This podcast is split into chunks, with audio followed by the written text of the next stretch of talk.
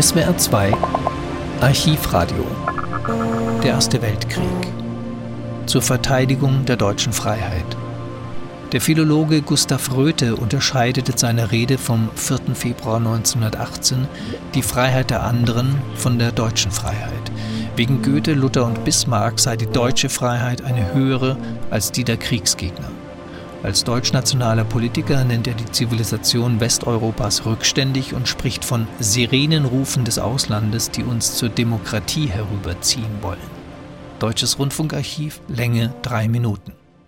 Die deutsche Freiheit, für die wir Deutschen heute im Vollgefühl unserer weltgeschichtlichen Aufgabe eintreten, ist himmelweit verschieden von der Freiheit, die unsere Gegner uns und sich rühmen. Unsere Freiheit wurzelt in der eigenen Brust, in der Freiheit des Christenmenschen, wie Luther sie uns gelehrt hat. Wir wollen unbeirrt durch Zeitgeist, Mehrheit, öffentliche Meinung, durch Druck von oben oder unten unseren eigenen Weg gehen nur unserem Gott verantwortlich und unserem Gewiss. In dieser Freiheit wurzelt jene schöne Blüte der Persönlichkeit, wie sie sich uns in Goethe am herrlichsten verkörpert. Bei ihm entfaltet und vollendet sich der Mensch erst dadurch, dass er entfaltet war.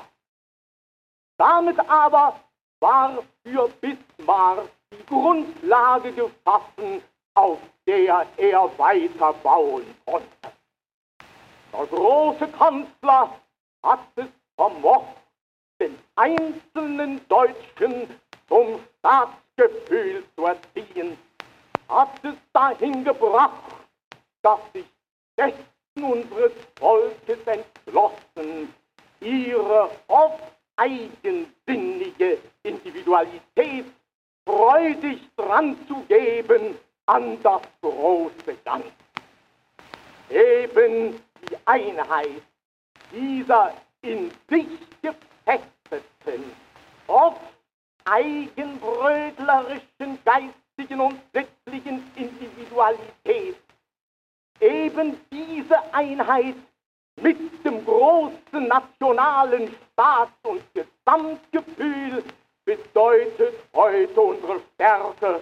Und nur wenn es uns Deutschen gelingt, diese unsere eigenste innere Freiheit gegenüber den verlockenden Sirenenrufen des Auslandes, die uns zur Demokratie herüberziehen wollen, innerlich mit ganzer Seele festzuhalten, nur dann sind wir berufen, die Pfeiler einer neuen Welt zu bilden und jene rückständige gesellschaftliche Zivilisation Westeuropas in Zeichen der freien Persönlichkeit zu schlagen, die wir dank Luther, dank unseren Klassikern und Romantikern als höchstes Erdenziel vor allen anderen Völkern würdigen gelernt haben.